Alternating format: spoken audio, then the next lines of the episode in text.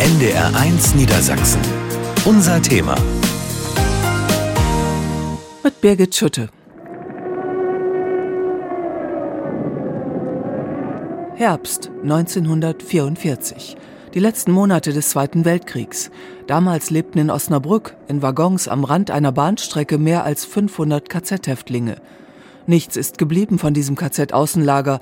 Die Güterwaggons, in denen die Gefangenen lebten, verschwanden, kurz bevor die alliierten Truppen Ostern 1945 Osnabrück erreichten. Wie ein Geisterzug. Wir gehen heute Abend an den Ort des Geschehens, an die Bahnstrecke Osnabrück-Münster. Auch heute noch fahren da viele Züge und genau dort begann die Geschichte des Geisterzugs. Am kommenden Sonntag ist der Jahrestag zum Ende des Zweiten Weltkriegs. Für die rund 500 KZ-Gefangenen in Osnabrück bedeutete das, sie sind endlich frei. Das Ganze ist mittlerweile 77 Jahre her. Einige Gefangene haben nach ihrer Befreiung Erinnerungsberichte geschrieben über ihre Zeit in der 5. SS Eisenbahnbaubrigade in Osnabrück.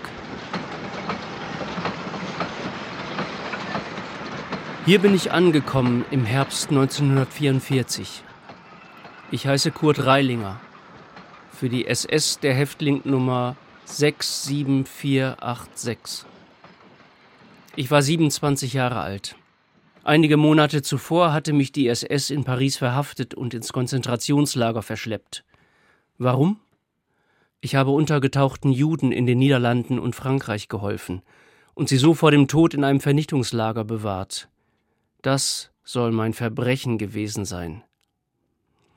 Im Oktober 1944 ging ich vom KZ Mittelbau aus auf Transport zur 5. SS-Baubrigade für Eisenbahnbau. Eine fliegende Brigade, die in Waggons wohnte und ihren Standplatz auf dem Betriebsbahnhof Hörne in Osnabrück hatte. Genau hier.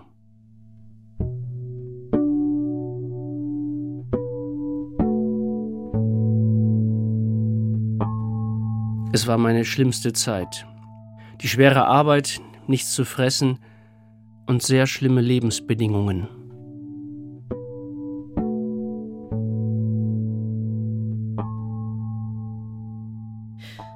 Von hier aus trieb die SS die KZ-Häftlinge zur Arbeit. Sie waren Arbeitssklaven. Die meisten waren Menschen aus der ehemaligen Sowjetunion und aus Polen. Aber es gab auch Deutsche, Dänen, Franzosen, Italiener, Belgier, Luxemburger, Niederländer, Ungarn, Tschechen, Jugoslawen, Litauer. Die SS fand und erfand viele Gründe, sie ins KZ zu stecken, als politische oder als kriminelle. Sie sperrte sie ein aus Rassenwahn, weil sie nicht in ihr Weltbild passten oder weil sie an ihrem Glauben festhielten. Dabei waren Ärzte und Fabrikarbeiter.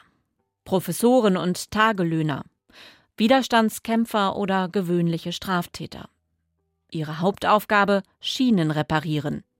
Denn die Bahnstrecken sollten befahrbar bleiben für den Nachschub an die Westfront. Vor allem für die sogenannten Vergeltungswaffen, die fliegenden Bomben V1 und die Raketen V2. Denn während die Front bereits bis an die deutschen Grenzen vorgerückt war, behaupteten Hitler und seine Helfer, sie könnten den Krieg mit den angeblichen Wunderwaffen noch gewinnen. Die Schlagzeilen in der Osnabrücker Tageszeitung lauteten 28. Dezember 1944. Der Feind bleibt machtlos gegenüber V2. 6. Januar 1945. Antwerpen und Lüttich liegen, neben London und Südengland, unter dem Feuer der deutschen V-Waffen. Osnabrück war bei unserer Ankunft eine große Ruinenstadt, von der zwei Drittel in Trümmern lag. Ich bin Hermann Christian Juhl Orsted, KZ-Häftling Nummer 67036, 45 Jahre alt, Besitzer einer Konservenfabrik in der dänischen Stadt Randers. Eines Morgens im Mai hatte die deutsche geheime Staatspolizei, die Gestapo, an meine Tür geklopft und mich verhaftet, mit vorgehaltener Pistole. Ihr Vorwurf: Flugblattbesitz und Spionage. Als uns die SS zur 5. Baubrigade nach Osnabrück brachte, kamen wir am Hauptbahnhof vorbei. Ein militärisch wichtiger Eisenbahnknotenpunkt, gerade in den letzten Monaten des Krieges. Auf einem haushohen Eisenbahndamm ging die Fahrt weiter, quer durch Osnabrück, bis hierhin zum Güterbahnhof Hörne. Ich bin Holger Hansen. Seit der Ankunft in der SS-Baubrigade bin ich Nummer 67054. Ich war 16 Jahre alt und als Schüler im dänischen Widerstand aktiv, bis mich die Gestapo festnahm. Ich kam erst am 20. Dezember 1944, vier Tage vor Heiligabend hier an, zusammen mit 80 anderen Häftlingen aus dem Konzentrationslager Neuengamme. Als wir ankamen, sahen wir einige Reihen von Güterwaggons auf den äußeren Gleisen. Um die Wagen herum gingen Gefangene in der bekannten blau-weiß gestreiften Kleidung. Das war unser neues Lager. Es gab zwar keinen Stacheldraht um den Zugverband, aber überall standen SS-Wachen. Die gesamte Brigade, sowohl die SSler als auch die Gefangenen, wohnten in Eisenbahnwaggons. Ich schätze, dass es 70 bis 75 Waggons gab. Die drei Wagenreihen waren so aufgeteilt, dass die äußerste für den Lagerchef, die Küche und für die Wachmannschaft war. In der Mitte gab es einen Arztwaggon. Danach kamen die Waggons der Gefangenen, alte französische Güterwaggons für jeweils 24 Mann, mindestens. Ich muss mich noch vorstellen, ich bin Steen Stesenblicher, für die SS nur 67066. Ins Lager kam ich mit 18 Jahren, weil ich in Dänemark Flugblätter gegen die deutschen Besatzer verteilt habe.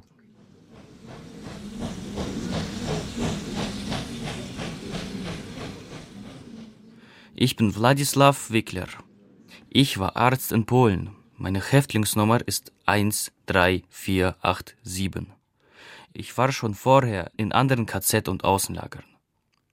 In Osnabrück hatte ich wieder meinen Platz in der Krankenstation, wenn man das so nennen konnte. Der Bereich unterschied sich von den anderen nur dadurch, dass hier die Kojen mit Stroh gefüllt waren und es gab jeweils zwei Decken für die Kranken. Der Waggon für die Notaufnahme war gleichzeitig der Operationsraum. Ein Rasiermesser, zwei normale Messer, zwei Spritzen, acht Nadeln für Spritzen, zwei rostige Pinzetten. Das war mein gesamtes Operationsbesteck. An manchen Tagen musste ich mich um bis zu 100 Patienten kümmern. Warum werden Menschen mit Nummern bezeichnet? Das Essen war ein Kapitel für sich. Morgens gab es ein kaffeeähnliches Getränk, zusammen mit einem kleinen Roggenbrot, das wir unter vier Männern aufteilen mussten. Abends bekamen wir Suppe, eine Portion, gekocht aus Kartoffelschalen. Später gab's nur Rübensuppe oder Kohlsuppe. Wenn wir auf dem Heimweg eine gefrorene Kartoffel entdeckten, konnte das sechs bis acht Männer dazu bringen, den Verstand zu verlieren und darum zu kämpfen. Um sie dann zu essen, als wäre es ein Apfel. Kann man sich vorstellen, wie viel Hunger wir hatten? Wie war das mit dem Hunger? Ich kann es mir nicht vorstellen, weil ich es nicht kenne. Wir bekamen Läuse, so schnell, dass zum Schluss jeder am Abend 50 Läuse mit den Nägeln zerdrückte und das Blut über unsere Finger spritzte. Jeder von uns hatte hunderte von ihnen. Nachts rieb man sich im Schlaf über die Brust und der ganze Körper war so mit Läusen, Läusebissen und blutverschmierten Stellen übersät, dass auf dem ganzen Körper, auf Armen und Beinen kein Zentimeter frei von Bissen war. Es war ein unangenehmer Ort, vor allem wenn es Luftalarm gab. Wir wurden nämlich abends in den Waggons eingeschlossen. Wenn die Sirenen losgingen, dann liefen die SSler in den Bunker. Wir mussten in den Waggons bleiben. Mitte Dezember bekam einer der Waggons einen Volltreffer. Alle, die da eingesperrt waren, starben. Ich schlief ganz fest, als mich ein schreckliches Dröhnen weckte. Die letzten beiden Waggons waren völlig zerstört. Von allen Seiten hörte ich Schreie und Hilferufe. Es gab Tote und Verletzte. Der Schnee war rot von Blut. Wir konnten nur die leicht Verletzten retten. Fast die ganze Nacht waren wir damit beschäftigt, sie zu verbinden. Braucht man in so einer Situation Glück? 7.12.1944 Häftlingseinsatztagebuch Schwerer Luftangriff am 6.12.44 um 21 Uhr. Acht Häftlinge getötet. Nummern 45106, 89321, 89518. Яков Демьяненко. 88773. Андрей Одарек. 23487. Павел Веризела. 37631. Иван Никифоров. 22143. Николай Шатала. 88794. Мячеслав Станевский. 23781. Василий Никифоровский. Петро Мовчан. Vermisste Häftlinge Василий Зима. Семен Скриников. Außerdem wurden 18 Häftlinge verwundet. 7.12.1944. Häftlingseinsatztagebuch. Bombensuche, Blindgängerbeseitigung.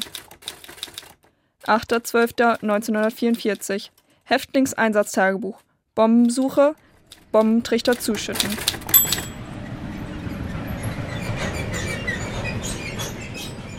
Vielleicht ist es nötig, etwas über die Lagermentalität zu sagen. Stehlen wurde entweder als Organisieren oder als comme ci, comme ça bezeichnet. Jeder war dazu bereit. Aber das Brot eines Kameraden zu stehlen, das war das Schlimmste. Eines Abends herrschte allgemeine Aufregung. Einer unserer Landsleute war dabei erwischt worden, als er gerade etwas Brot abschnitt, das einem Russen gehörte. Die Russen wollten ihn ausgeliefert haben.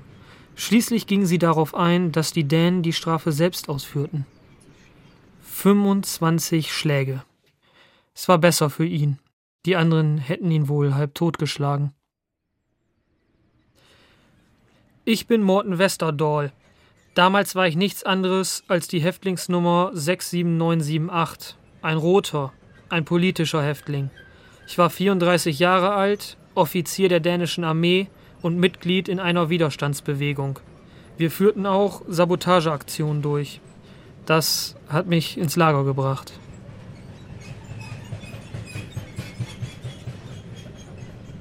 Unser Thema der Geisterzug, ein Konzentrationslager auf Schienen.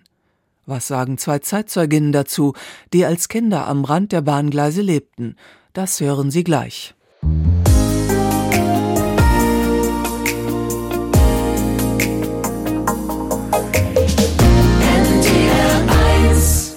In den letzten Monaten des Zweiten Weltkriegs gab es in Osnabrück ein Konzentrationslager auf Schienen. Darum geht es in dieser Sendung.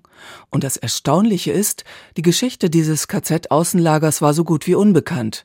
Dabei gibt es sogar noch Zeitzeuginnen. Wir hören sie gleich.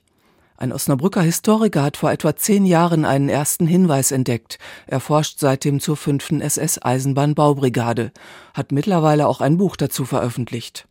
Als Karl Kassenbrock die ersten Spuren entdeckte, arbeitete er als Geschichtslehrer.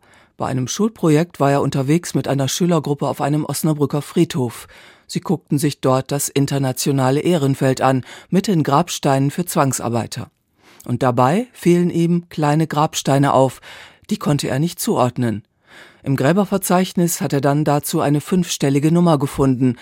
Seine Vermutung, das könnte eine Feldpostnummer sein. So ist Karl Kassenbrock auf die fünfte SS-Eisenbahnbaubrigade gestoßen. Es hat mich auch nervös gemacht, denn ich konnte über diese Brigade nichts finden, über diese Eisenbahnbaubrigade. Sie war so gut wie unbekannt. Dann habe ich mich an die Arbeit gemacht. Das ist mittlerweile zehn Jahre her. Seitdem hat ihn der Stoff gepackt und er hat in Archiven in ganz Europa nach Dokumenten gesucht. Es fängt äh, damit an, dass man einen kleinen Informationszipfel irgendwo erhaschen kann. Und dann sucht man eben weiter und man findet weitere Informationen. Es wird ein Puzzle daraus und äh, man kriegt Hinweise auf Archive und wühlt sich durch die Akten in Holland, in Dänemark und ja, überall in Europa eigentlich. Augenzeugen hat er auch gefunden, zum Beispiel zwei Frauen, die mittlerweile Mitte 80 sind. Als Kinder haben die beiden direkt an den Gleisen gelebt, wo die Waggons der Gefangenen standen. Ich heiße Gerda Fricke, am Ende des Krieges acht Jahre alt. Und das haben wir beobachtet und das haben wir als Kinder gesehen. Hier aus unserer kleinen Siedlung hier. Ich heiße Hilde Brockmeier, habe früher Limberger Straße 187 gewohnt, direkt an der Bahn. Und während der schlimmen Angriffe, es waren ja dauernd Bombenangriffe, und da soll auch ein Waggon, die Häftlinge wurden ja in den Waggons eingesperrt während der Angriffe, und die SS-Leute kamen zu uns in den Bunker. Und da ist ein Waggon ist getroffen worden von einer Bombe und ist ausgebrannt. Und die waren da drin eingesperrt. Und einmal ist es denen auch gelungen, sich zu befreien aus so einem Waggon. Und dann wollten die zu uns hier mit in den Bunker. Aber das gab's nicht, das durften die nicht. Die hatten ja auch Angst. Die Bombenangriffe, das ging ja am laufenden Band. Wir waren da ja auf dem Hügel, wenn wir aus dem Bunker rauskamen. Wir hatten ja die Sicht über die ganze Stadt. Dann brannte die ganze Stadt vom Westen bis nach Osten. Und dann waren das manchmal bis 300 Flugzeuge am Himmel. Ich möchte annehmen, da sind sehr, sehr viele umgekommen. Die müssten da hinten mal buddeln. Ich möchte annehmen, wie viel Knochen man da finden würde. Die waren so geschwächt, dass die kaum arbeiten konnten. Die lagen manchmal am Boden. Und dann haben die SS-Leute, die haben die geschlagen. Dann haben die sich wieder aufgebäumt, solange sie das konnten. Das haben wir als Kinder alle mitgekriegt, wie elendig die waren, weil sie wohl Hunger hatten. Wir haben da manchmal Wurzeln und Kohl wir haben das von Eltern gekriegt und wenn die bei uns vorbeigingen, dann haben wir denen mal was gereicht. Das ließ die SS zu, weil wir Kinder waren. Meine Mutter hat uns dann manchmal Brot gegeben, dann haben wir denen das hingeworfen. Die haben natürlich Hunger gelitten. Uns Kindern taten die SS-Leute ja nichts. Deshalb meine Mutter, wenn die uns Brot gegeben hat, dann haben wir denen das hingeworfen. Aber das hätten sich Erwachsene ja nicht leisten können. Meine Eltern also, die durften nichts sagen. Dann war schon wieder, du gehst gleich ab. Auch in so einem Lager. Sind viele auch erfroren. Die hatten kaum was an. Holzschuh hatten die an und Kleidung, aber kaputt und ganz schlimm. Wenn die dann nicht so parierten, dann gab es gleich welche mit dem Knüppel rüber. Man nahm ja dann auch an, dass diese Zwangsarbeiter, dass die Unrecht getan hatten. So wurde das ja auch propagandiert, dass die gegen Deutschland, dass sie Schuld auf sich geladen hatten. Das hat man geglaubt zu dem Zeitpunkt.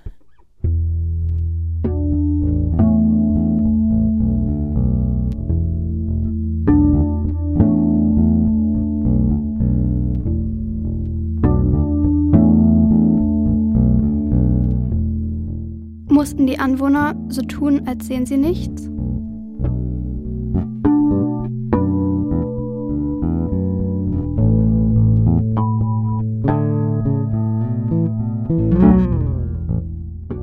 Gab es bei Bestrafungen viel Gegenwehr?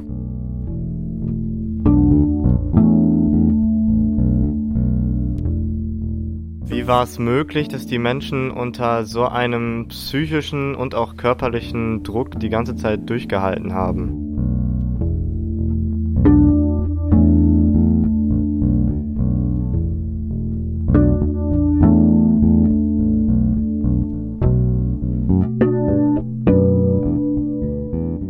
Haben die Häftlinge sich den Tod gewünscht?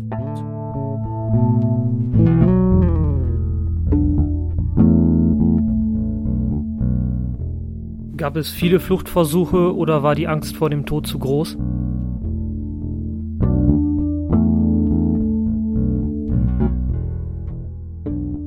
Was haben sich die Gefangenen jeden Morgen gedacht?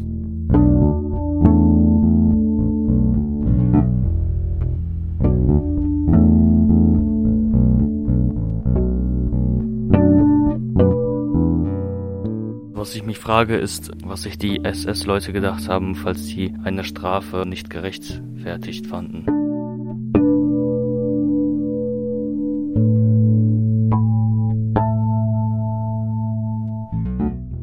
Waren die Gefangenen keine Menschen?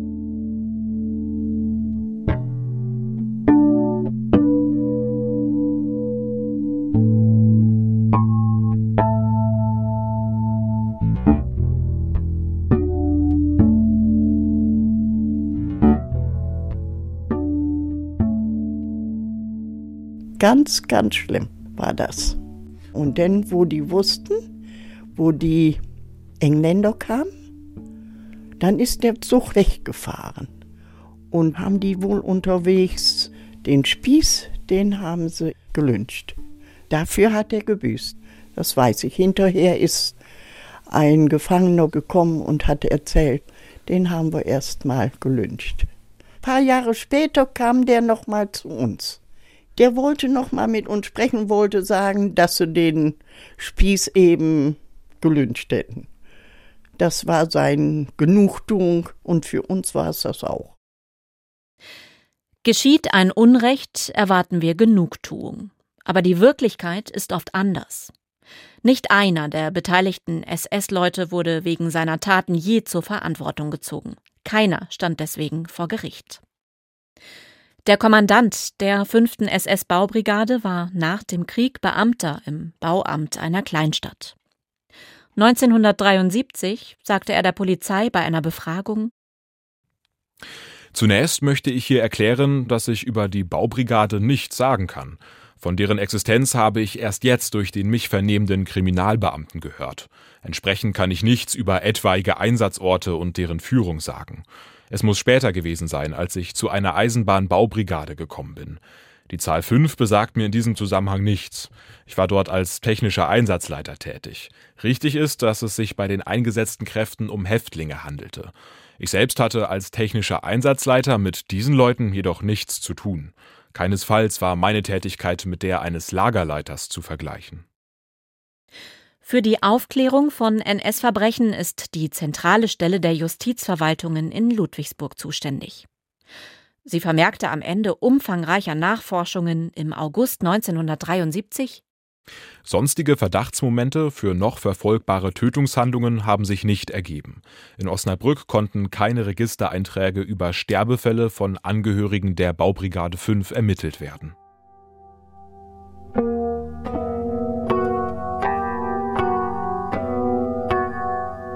Was passiert, wenn niemand einschreitet?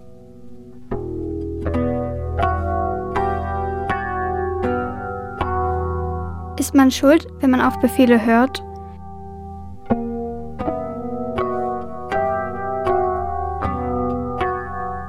Wenn man das tut, was die Mächtigen fordern?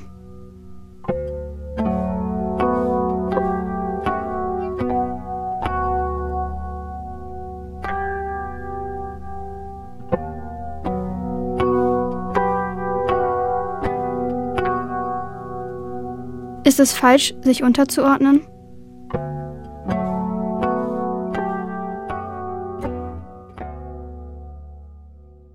Unser Thema der Geisterzug, ein Konzentrationslager auf Schienen. NDR 1 Niedersachsen. Unser Thema. Heute Abend geht es um den Geisterzug, ein Konzentrationslager auf Schienen in Osnabrück.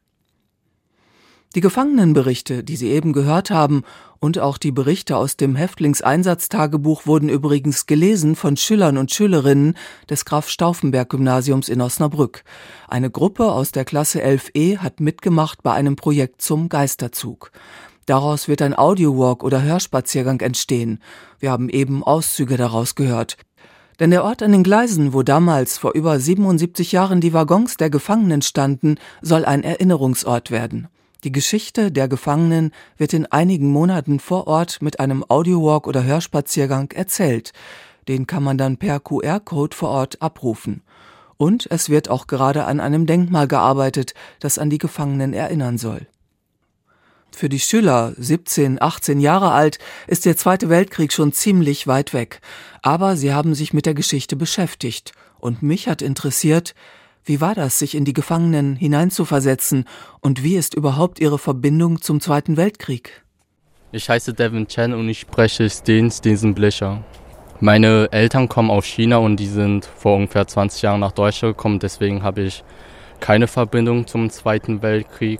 Und als ich das gelesen habe, war ich ziemlich erschrocken, weil ich wusste gar nicht, dass es auch KZ auf Schienen gab, weil ich dachte, es gab nur KZ so wie in einem Lager, aber nicht, dass auch auf Schienen Eisenbahnwaggons mit Häftlinge drin saßen, die hart schuften. Ich bin Enjo Boller und ich spreche Hermann Christian Jules Orsted. Ja, meine Verbindung zum Zweiten Weltkrieg ist mein Urgroßvater. Also im Zweiten Weltkrieg war mein Urgroßvater für die deutsche Armee im Einsatz. Der hat Informationen überbracht von Berlin bis an die Ostfront nach Russland, bis nach Stalingrad hin. Als ich mich in die Rolle reingedacht habe, war ich erstmal schockiert. Vor allen Dingen das mit den Läusen hat mich sehr betroffen, weil ich hatte selber schon mal Läuse, das kann man nicht vergleichen, klar. Das war schon nervig, aber wie sich die früher gefühlt haben dort in den Waggons. Und ich kann mir auch gar nicht vorstellen, wie die überhaupt mit so wenig Nahrung das überhaupt schaffen konnten, wie die noch Motivation hatten, weiterzuleben. Das ist für mich unvorstellbar. Ich bin äh, Servelot Stalchoks, man nennt mich auch Serva Stalchoks und ich spreche Wladislav Wikla. Er ist ein polnischer Arzt in dem KZ. Also meine Verbindung zum Zweiten Weltkrieg ist durch meine zwei Opas. Meine Opas waren damals auf der Seite der Roten Armee, also der USSR, und haben halt auch für die Rote Armee gekämpft. Der eine Opa, der war Minenentschärfer, der hat den Krieg auch überlebt. Und der andere Opa, der ist halt äh, im Krieg gestorben, während äh, die in der Kaserne in der Nacht geschlafen haben, haben die Deutschen die halt überrannt und äh, die konnten sich halt nicht wehren. Also ich bin in die Rolle ziemlich gut eingestiegen, weil ich habe mir das sehr gut vorgestellt, dass ich ein Arzt bin und äh, wo ich halt nicht so viel Macht habe gegen die SS-Leute da und äh, dass ich halt einfach das mache, was ich machen muss.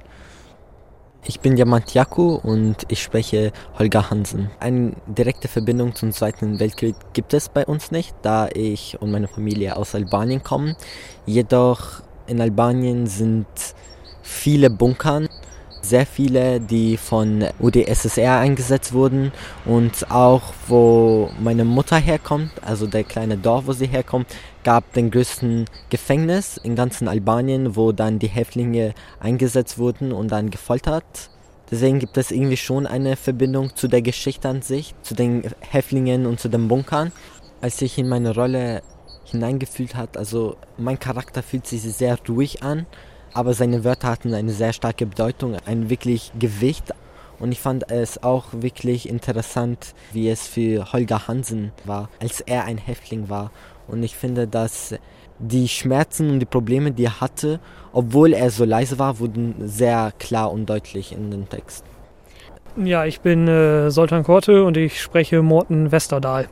Ich habe ein paar Geschichten von meiner Uroma gehört oder auch von äh, ihrem Bruder über das, was damals passiert ist.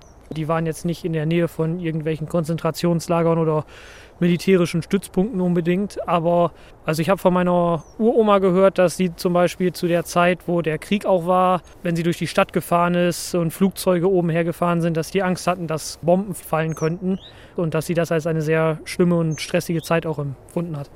Als ich mich mit dem Text äh, beschäftigt habe, war ich sehr interessiert daran, dass es eben in Osnabrück war, weil man kennt ja viele Konzentrationslager und Auschwitz und sowas vom Namen her. Aber ich war sehr überrascht, dass es sowas auch in Osnabrück hier gab, sogar auf Schienen. Das hat mich sehr erstaunt und auch schockiert und sich in diese Leute hineinzuversetzen oder mal ein bisschen zu erfahren, was die damals so gedacht haben und was sie darüber aufgeschrieben haben, war definitiv erschreckend. Ich denke, das äh, kann man gar nicht richtig begreifen. Also ich zumindest kann mir das kaum vorstellen, wie das gewesen sein muss, hier äh, zum Beispiel ohne Jacke oder ohne entsprechende Kleidung zu leben, wirklich in, auf kleinstem Raum bei großer Kälte. Gleich sprechen wir über Erinnerungsarbeit. Was hat sich verändert in der Generation der Enkel?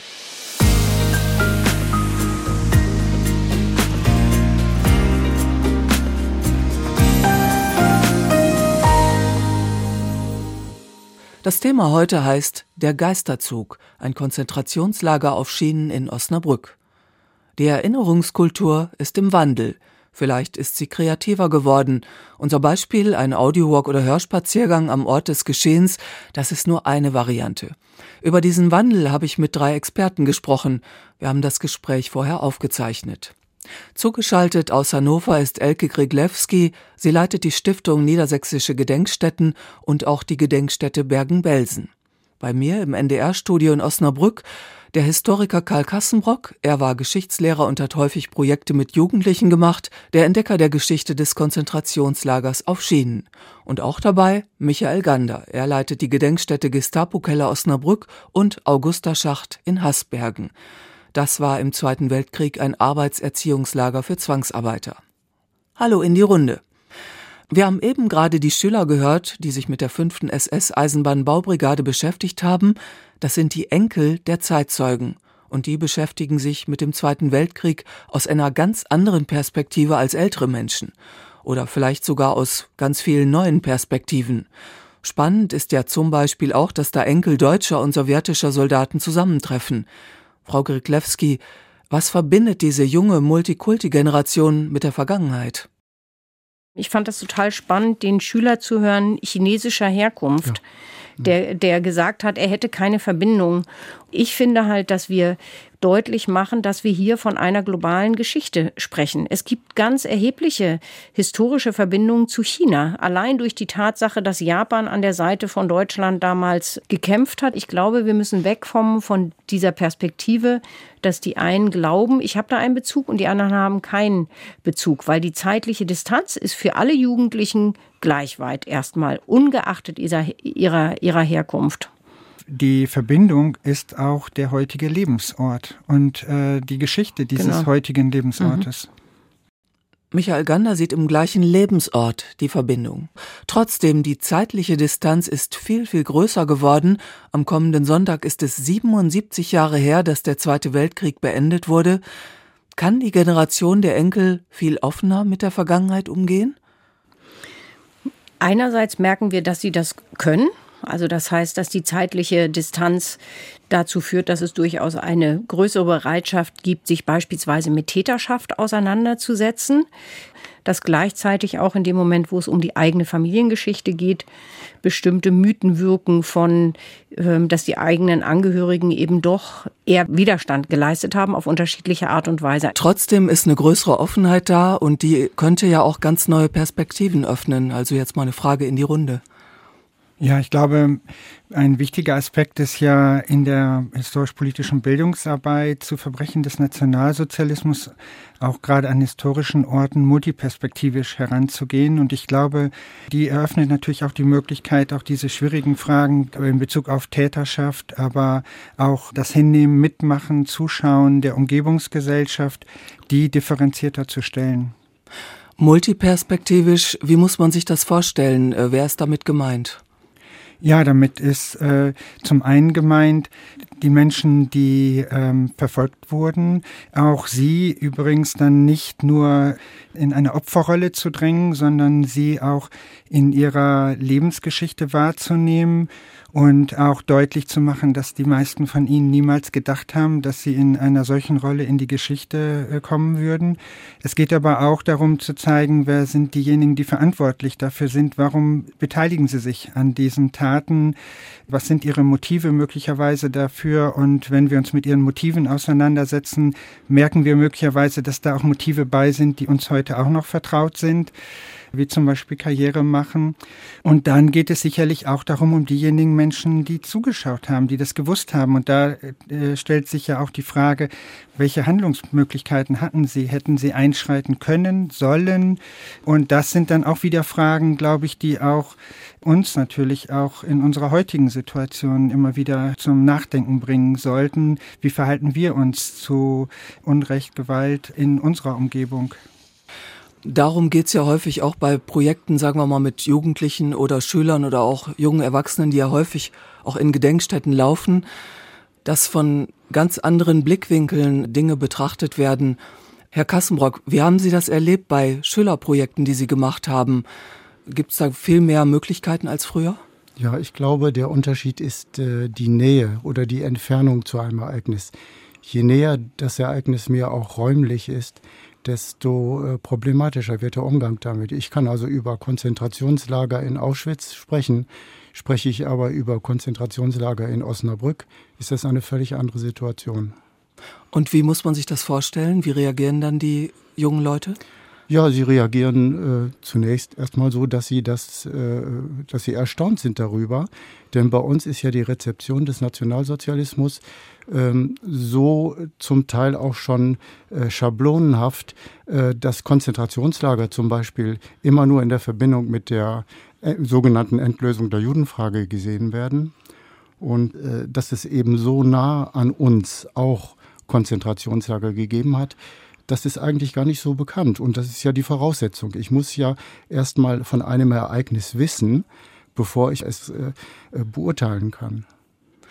Die Zeitzeugen werden ja immer weniger, aber es gibt äh, viele Dokumente wie Erinnerungsberichte, Tagebücher, Briefe oder auch Dokumente von Behörden oder Archiven.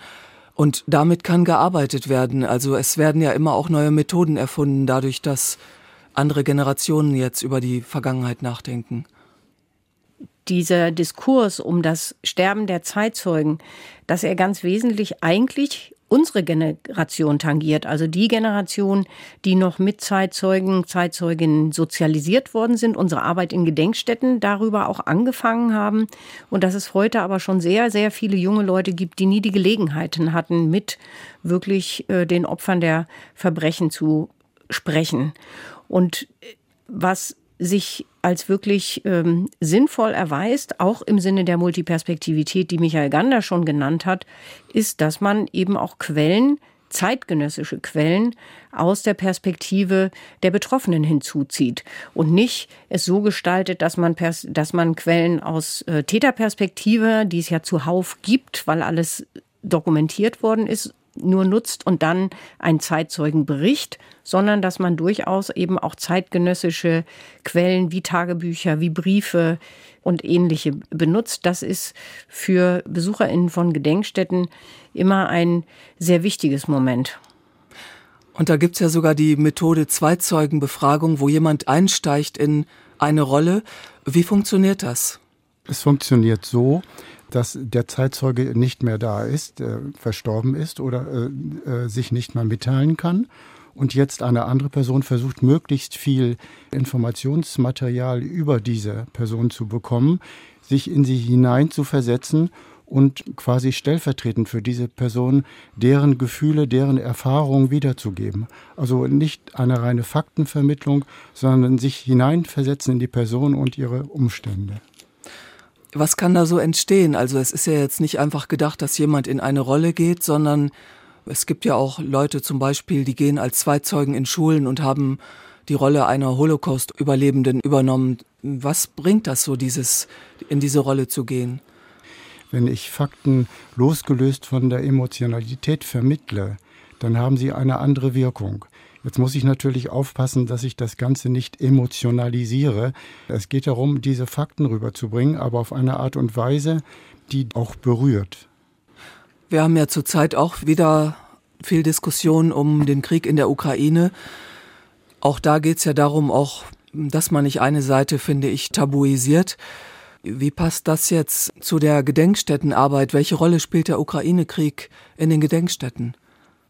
Wenn ich das hier sagen darf, ich fand das sehr gut, wie die Gedenkstätte Gestapo-Keller Osnabrück über Instagram Videos äh, gepostet hat, um den Unterschied zwischen Hitler und Putin zu verdeutlichen. Also wir merken, dass es im Moment gerade wieder sehr simplizistische Gleichsetzungen gibt und die bringen uns nicht weiter. Es ist wichtig zu begreifen, wie sich das historisch dargestellt hat. Wir haben vorhin von den Angehörigen der Roten Armee äh, gehört. Allein da gibt es schon so unterschiedliche Gruppen von, in Anführungsstrichen, Nationalitäten, dass es wirklich wichtig ist, sich mit diesen historischen ähm, Aspekten auseinanderzusetzen, um auch manches vielleicht heute besser einordnen zu können. Da gibt es ja zum Beispiel an der Gedenkstätte Augusterschacht demnächst äh, ein Verständigungsprojekt, Ukraine-Verständigungsprojekt. Wie muss man sich das vorstellen? Wir wollen ein äh, Theaterprojekt machen zu Peter van Pelz. Das war der mit untergetauchte Jugendliche von Anne Frank und seine Geschichte ist völlig ausgeblendet und unbekannt und verweist darauf, dass oft äh, Menschen, die Opfer von Ausgrenzung oder Krieg werden, dass sie dann auch im Nachhinein vergessen werden. Und wir wollen äh, die Thematisierung seiner Geschichte nutzen, um in einer internationalen Gruppe, zu der wir auch insbesondere geflüchtete ukrainische Jugendliche und junge Menschen einladen, sich mit seiner Geschichte auseinanderzusetzen und auch eigene Erfahrungen nach den eigenen Wünschen einzubringen. Und das heißt, da versuchen wir die Geschichte des Nationalsozialismus auch als eine historische Basis zu benutzen, um uns auch zu verständigen über Unterschiede, Ähnlichkeiten von Ausgrenzungs- und Verfolgungs- und Kriegserfahrungen heute in der Gegenwart. Und der dritte Punkt ist, dass wir dann äh, auch die Bedarfe feststellen wollen, erstmal innerhalb der geflüchteten ukrainischen äh, Menschen äh, nach Räumen sich zu verständigen über das, was gerade geschieht. Und wir wollen aber in diese Räume dann auch mit einschließen. Und das ist sozusagen dann der große Anspruch auch des Verständigungsgedanken, politisch verfolgte Menschen aus Belarus und Russland. Denn äh, wir hoffen natürlich auf ein Ende dieses Krieges und haben damit im Blick auch einen Beitrag zu leisten, auch zu einer friedlicheren Zukunft. Also ich höre, die Gedenkstättenarbeit ist sehr lebendig, sehr aktuell. Ist es eigentlich noch richtig, wenn wir Gedenkstätten sagen? Ja, natürlich ist es noch richtig. Denn, also wenn ich jetzt äh, nicht von Osnabrück, sondern von Bergen-Belsen spreche, wenn Sie dorthin kommen, dann sehen Sie als allererstes die Massengräber. Das heißt, es sind nach wie vor Orte, wo Gedenken wichtig und richtig ist. Die Frage ist, in welcher Reihenfolge wir quasi unsere Arbeit begreifen. Denn es ist vorhin schon gesagt worden von Herrn Kassenbrock, dass wir um überhaupt erinnern oder gedenken zu können, das Wissen brauchen.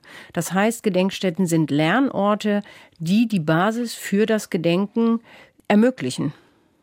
Gedenkstätten sind Lernorte, sehr lebendige Lernorte sogar, und die Erinnerungsarbeit ist kreativer geworden. Danke an Elke Griglewski, Michael Gander und Karl Kassenbrock. Wir sind am Ende unserer Sendung angelangt. Als Sprecher hörten Sie übrigens in den ersten beiden Teilen der Sendung Josephine Lüttke, Sophia Kamri, Dana Heeren, Ralf Siebenand, Devin Chen, Ennio Bolla, Diamant Jaku, Zoltan Korte, Seva Staltschuks und Jöran Ladewig. Musik und Klänge Andreas Schipper. Ihnen danke ich fürs Zuhören. Das war die Sendung, unser Thema heute aus dem NDR-Studio Osnabrück. Am Mikrofon war Birgit Schütte. Ich wünsche Ihnen einen schönen Abend.